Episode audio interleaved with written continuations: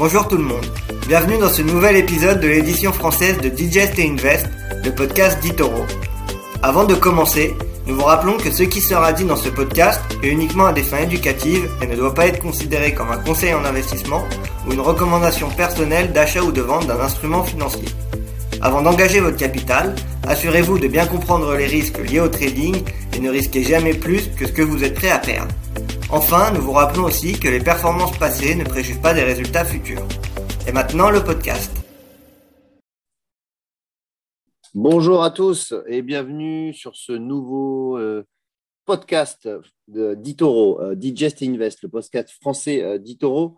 Aujourd'hui, je suis très heureux d'accueillir un de nos populaires investors les, les plus suivis par la communauté Itoro, un populaire investor Elite Pro. C'est Hugo Mananti. Bonjour Hugo. Bonjour Antoine, merci de m'inviter et puis merci aux auditeurs de se, connecter. Eh ben, c'est un, grand plaisir de, t'accueillir. Alors, on va faire ce podcast cette semaine, on va, on va aborder plusieurs, plusieurs éléments, mais on va commencer comme, comme à chaque fois. Euh, on va faire un, récap un peu de, la situation actuelle des marchés.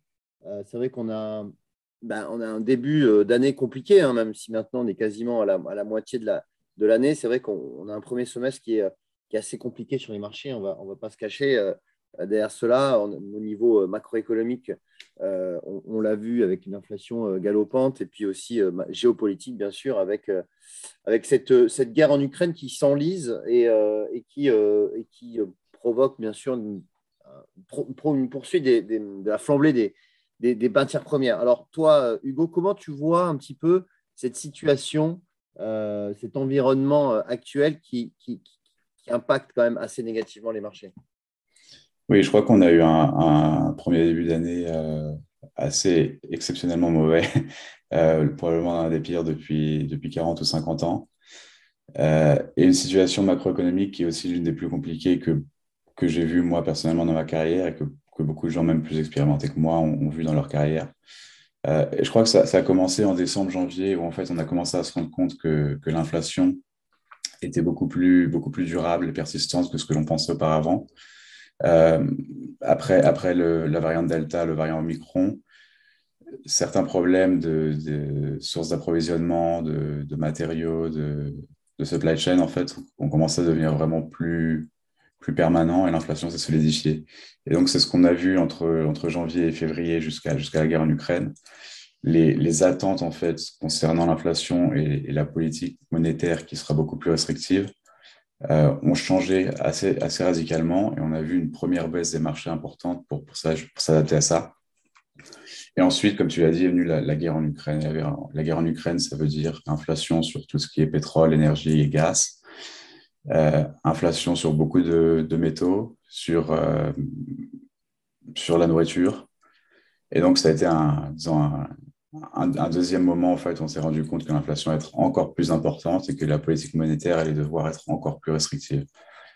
Et donc, la baisse des marchés qu'on a vue, euh, en fait, à partir de fin mars, quand on s'est rendu compte que les sanctions allaient être vraiment très fortes et du coup que les disruptions allaient être vraiment très, très, très, très fortes au niveau macroéconomique, voilà, la deuxième, la deuxième vague de baisse des marchés était due principalement à, ça.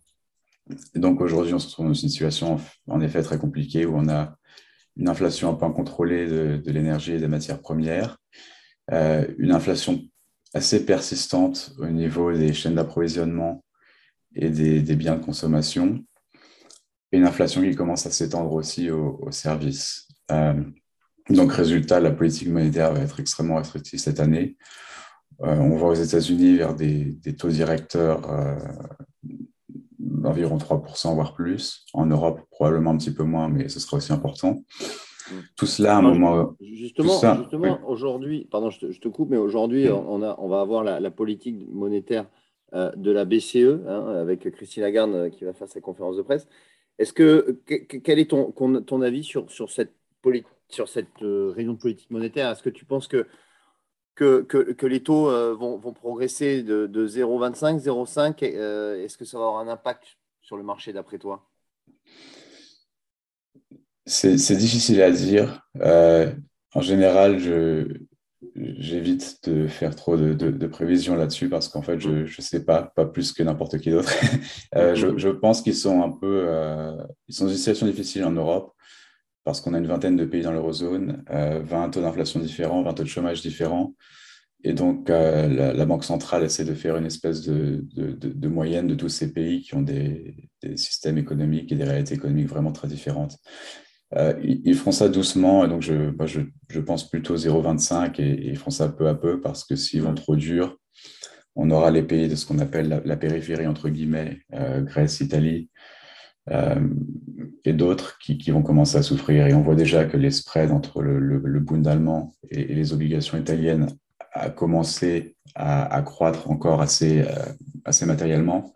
Mm.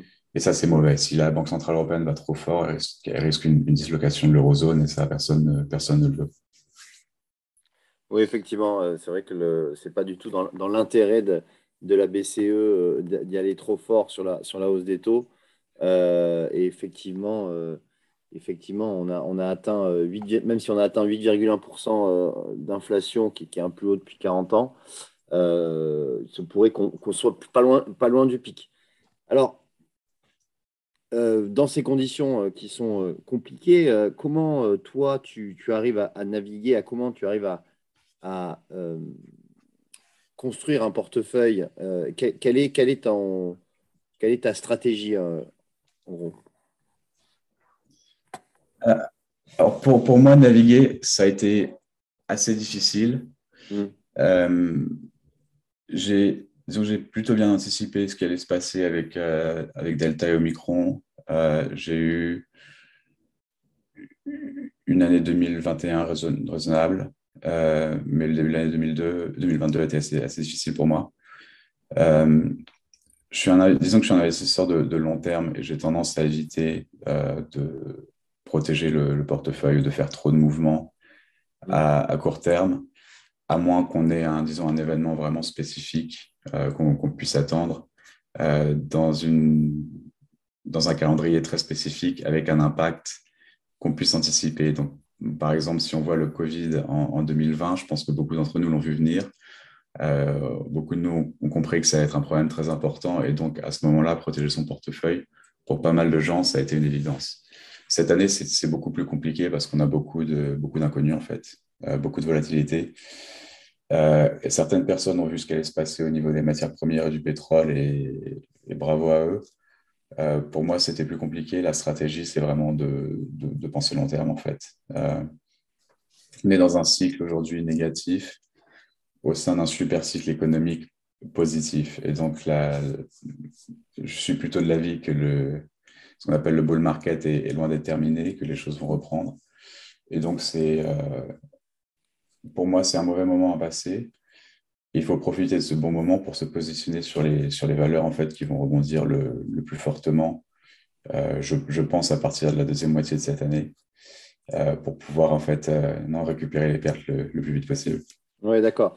Donc toi, tu, tu, tu es, fais partie de, de, ceux qui pensent que on, on, a, on pourrait avoir vu le, point bas annuel et que finalement, on est dans un dans un, dans un retour de, comme on peut dire, un pullback hein, euh, dans un marché aussi long terme et que ça devrait repartir euh, justement euh, en deuxième partie d'année?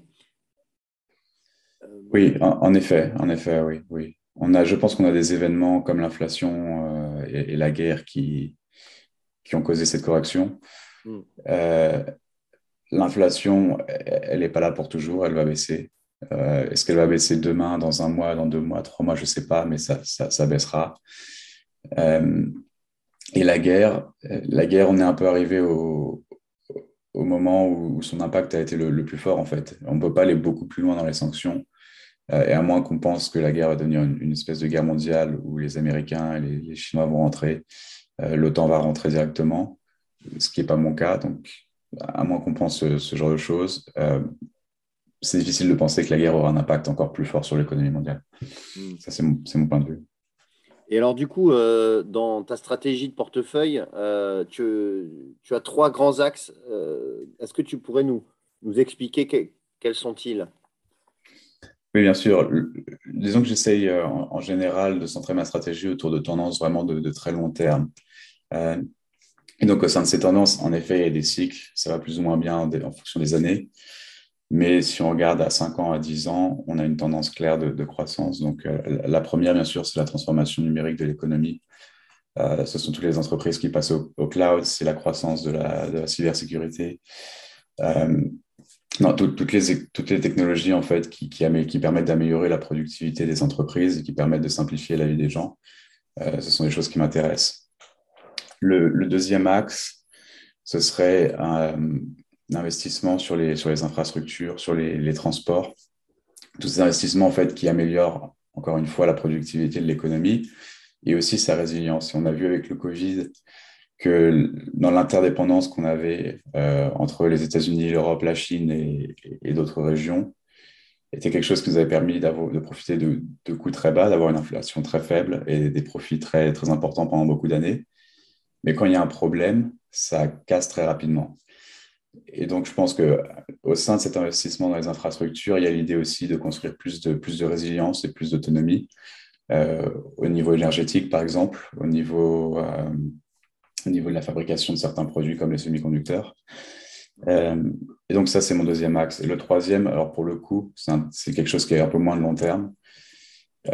mais c'est de dire que, notamment après la correction qu'on vient d'avoir, il y a certains secteurs plutôt cycliques qui, qui, sont valorisés très, très, très bas. on pense au secteur automobile, on pense au secteur de l'habillement, euh, on pense aux, valeurs de ce qu'on appelle les small caps, les, petites capitalisations. Quand on regarde par exemple l'indice, euh, le Russell 2000, euh, les, multiples de valorisation sont quasiment au plus bas depuis la, crise financière de 2008-2009.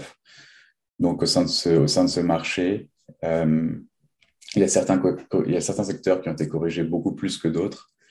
Et je crois que ça a créé des opportunités de moyen terme assez, assez intéressantes au sein de ces secteurs. Oui, effectivement, euh, c'est vrai que le, une thématique qui est euh, assez euh, privilégiée cette année, c'est effectivement le, côté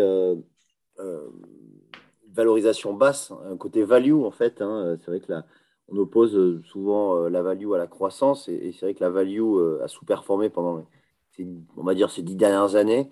et effectivement, il y a un petit retour en force de, de la value notamment euh, de certains secteurs, euh, comme par exemple le secteur télécom aussi, qui, qui, qui, qui, qui, surperforme depuis le début de l'année, notamment. Alors, maintenant, on va passer justement à, à, trois valeurs que tu as sélectionnées, qui sont des, valeurs aussi phares de, ton portefeuille, hein, que toi, où tu as investi dessus. On va commencer par, euh, alors on va commencer par une société euh, qui s'appelle euh, Wesco. Wesco, c'est une société américaine, Wesco International, qui est un distributeur de produits électriques, électroniques et communication et sécurité, qui est donc, donc comment dire, fournit des solutions de, distribution hein, sur, sur une mmh. chaîne d'approvisionnement assez importante. Euh, est-ce que tu peux nous expliquer euh, voilà, pourquoi tu as choisi Wesco International euh, comme une des valeurs phares de, ton portefeuille? Oui, c'est vrai que c'est la position la plus importante de mon portefeuille et, par chance, c'est aussi celle qui a le, mieux marché cette année. c'est une entreprise que j'ai achetée au milieu de l'année 2020 et qui m'a donné des retours d'à peu près trois ou quatre fois le, montant que j'ai investi. Donc, ça a été très, très bon. Ce qui me plaît beaucoup chez Wesco, en fait, c'est une entreprise qu'on a toujours vue comme cyclique. C'est un peu un équivalent de, on va dire, de Rexel en France. Euh, donc, c'est une entreprise qu'on a toujours vue comme cyclique. C'est la distribution B2B de, matériel électrique, électronique. Euh, et, voilà, ça allait en haut et en bas avec les cycles de l'économie. Mais en fait, il y a eu une, une transformation ces deux, trois dernières années que peu de gens ont vu et qui ont fait que cette entreprise est devenue beaucoup moins cyclique et beaucoup plus donc, ce qu'on appelle séculaire dans, sa croissance. Euh, parce que quand on regarde les marchés qu'elle sert, elle va par exemple fournir du matériel électrique, électronique, de communication aux euh, centres de data, euh, aux, grands serveurs, aux grands centres de serveurs qu'on construit. Elle va aussi, bien sûr, approvisionner tout ce qui est construction de, 5G, construction de, fibres qu'on construit énormément dans les villes et dans les campagnes. et aussi bon, la, construction d'entrepôts ou de, de bureaux ou, d'usines en, matériel électrique. Donc en fait, quand on regarde c'est les marchés qu'elles servent, tout ce qui est, euh, tout ce qui est data center, serveur, cloud, etc., on a vraiment une, croissance qui est, qui est, très séculaire, qui est très long terme, qui est très stable. Euh, les investissements dans tout ce qui est 5G, euh, fibre, fibre optique, etc., c'est pareil, ce sera des choses qu'on aura sur 5, 10, 20 ans, et quand il n'y aura pas la 5G, il y aura la 6G, la 7G, etc. Euh, et donc, voilà, quand on regarde les marchés de ces entreprises, en fait, on, se rend compte qu'il y, a des vraies tendances de long terme. Ce sont des marchés qui croient facilement à, à 5-10% par an et qui sont là pour durer. Et en fait, cette, cette transformation, du coup, dans les, dans les marchés de, Westco a bien sûr transformé le, business de cette entreprise elle-même.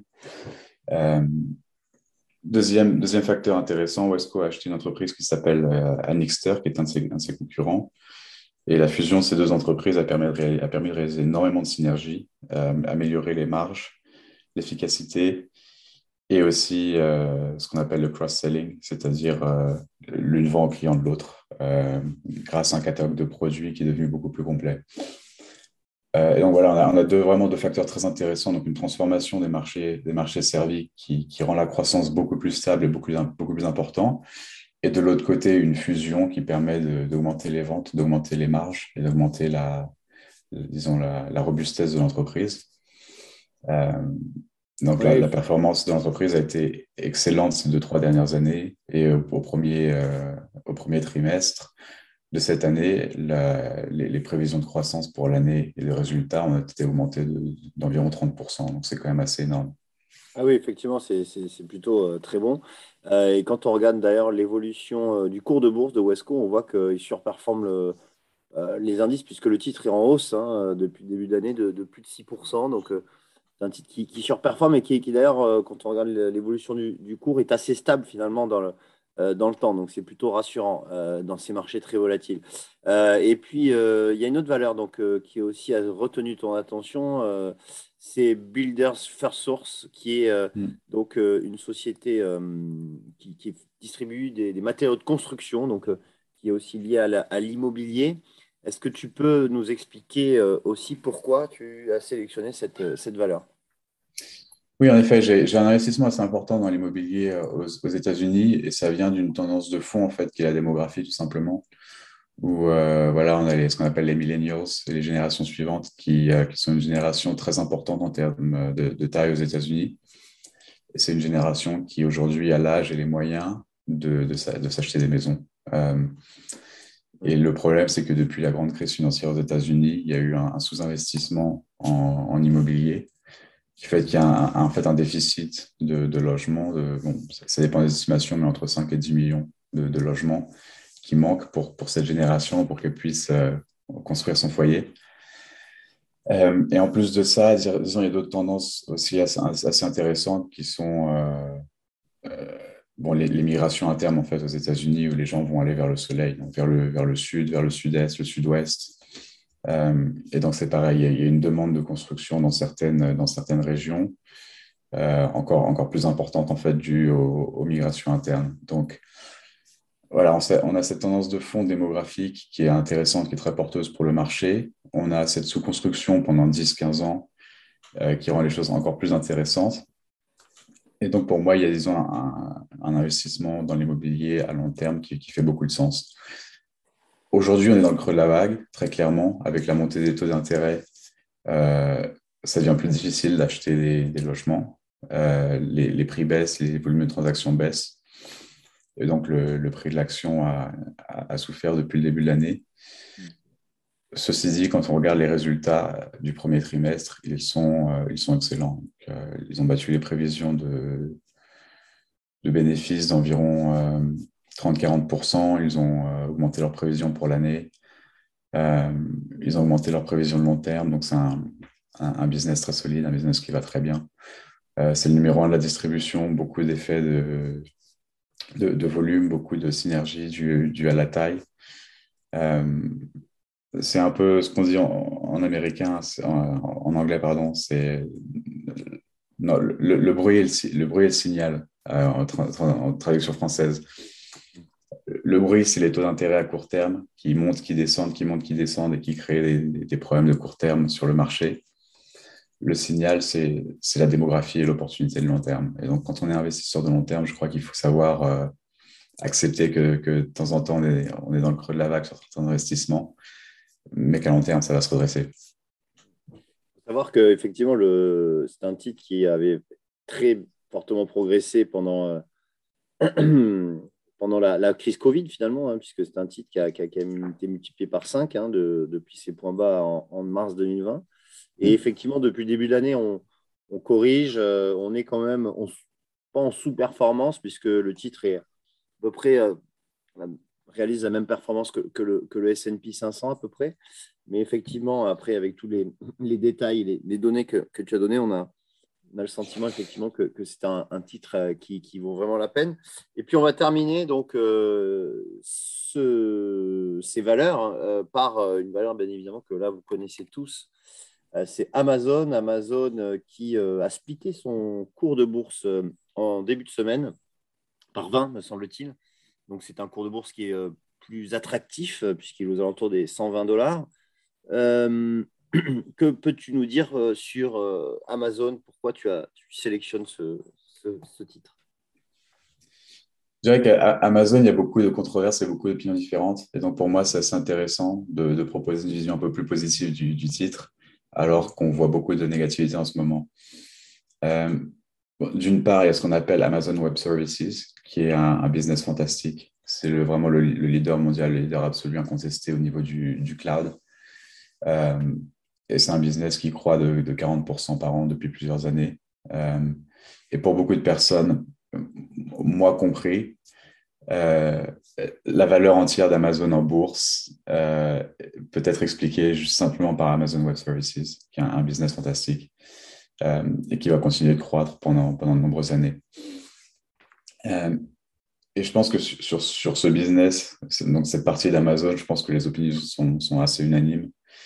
Euh, c'est fantastique, ça vaut énormément. là où les opinions divergent énormément, c'est sur la partie, ce qu'on appelle retail d'Amazon, donc celle qu'on connaît tous, l'e-commerce. Le, et, donc, c'est assez intéressant. Moi, ma manière de l'analyser, c'est qu'en fait, pendant, deux années, pendant la, crise du Covid et les confinements, Amazon a investi énormément dans des entrepôts, énormément pour étendre son réseau de distribution, euh, a recruté des, littéralement des, millions de personnes. Euh, ils ont créé ce qu'on appelle un, un moat, non, un avantage comparatif euh, exceptionnel. C'est-à-dire qu'aujourd'hui, il n'y a, vraiment plus d'alternative à Amazon pour ce qui est de l'e-commerce. Alors oui, sur des produits spécifiques, évidemment. Mais en général, euh, la, valeur offerte par Amazon Prime et par leur, offre d'e-commerce est, complètement incomparable. Et ils ont accéléré ça énormément pendant la pandémie. Alors qu'est-ce qui se passe aujourd'hui? Aujourd'hui, il se trouve qu'ils ont surinvesti, en fait. Est-ce qu'on peut, est-ce qu'on peut leur, les blâmer pour ça? Oui, oui et non. il faut quand même voir que prévoir la demande pendant le Covid, c'est impossible. Euh, ça dépend des variantes de Covid qu'on avait, ça dépendait des confinements, pas confinements, etc. Et donc, bon, ils ont construit un peu trop d'entrepôts, ils ont recruté un peu trop de gens. Euh, et ce qui se passe aujourd'hui, c'est que quand la demande commence à se normaliser, c'est-à-dire qu'on n'est plus confiné, qu'on sort un peu plus de chez nous, qu'on va un peu plus au magasin, euh, et donc on a un peu moins besoin d'Amazon. voilà, on arrive à ce moment où la demande se normalise et, se réduit un peu alors que dans le même temps, on se retrouve avec une structure de coût qui est trop, trop importante. On a trop d'entrepôts, on a trop de travailleurs, euh, le prix du pétrole augmente. Et donc voilà, c'est un peu, euh, on se retrouve un peu dans le creux de la vague, encore une fois, euh, avec Amazon. Est-ce que c'est quelque chose de rédhibitoire? De mon point de vue, non. C'est là que je pense qu'il y a une différence importante avec beaucoup de monde. En effet, ils ont eu un mauvais trimestre au premier trimestre de cette année. Le deuxième trimestre sera mauvais encore, peut-être le troisième, mais c'est quelque chose qui va se redresser c'est une entreprise qui croît, donc qui croît énormément. Donc, en fait, ils n'ont pas forcément besoin de, d'abandonner les entrepôts ou, ou, les, ou les, détruire. C'est-à-dire qu'avec la croissance qu'ils ont, bon, bah, ils, vont, ils vont remplir l'espace, quoi, comme on dit. Euh, et donc, en, prenant, une, en, en prenant des, actions cohérente en termes de coûts.